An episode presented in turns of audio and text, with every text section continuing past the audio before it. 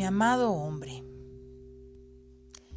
a ti también te libero del cuento donde siempre tienes que ser el príncipe, ya sea el valiente o el rescatador, y por supuesto el príncipe encantador.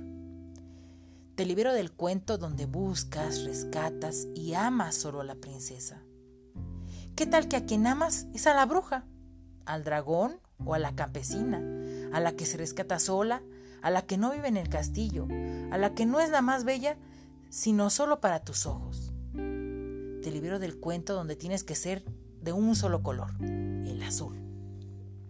Qué absurda manera de encasillarte habiendo un mundo de colores, sabores y oportunidades para ti. Vístete del color que quieras, rojo, amarillo, violeta, verde, el que tú sientas. Te libero del cuento donde siempre eres fuerte, el más valiente, el más guapo y el que por supuesto ya posee un castillo el que tiene tesoros y riquezas, o por lo menos alguna herencia. A ti también te han dañado y te han impuesto estereotipos de valentía, posición y fortaleza. Te libero del cuento donde jamás se te permite llorar, donde la confusión, el caos y la derrota no existen, donde te has dado cuenta que tu papá no es un rey. ¿Qué tal que no quieres ser el héroe?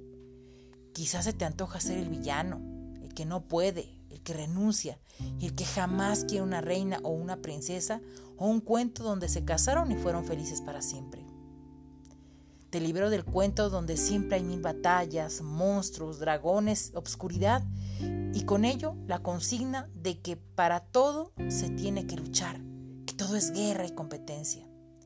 Qué cansado debe ser tener que ser caballero en guerra toda la eternidad. Te libero del cuento del hechizo, del amor mágico e impuesto para que construyas tu mundo a tu manera y desde tu propia identidad. Te libero del cuento y te cuento. Nosotras ya nos liberamos solas, no somos princesas ni queremos serlo. Ya no estamos dormidas entre las cenizas o atrapadas en nuestros cuentos. Amamos al hombre que ríe, que juega, que es sensible y cuando él quiera es protector.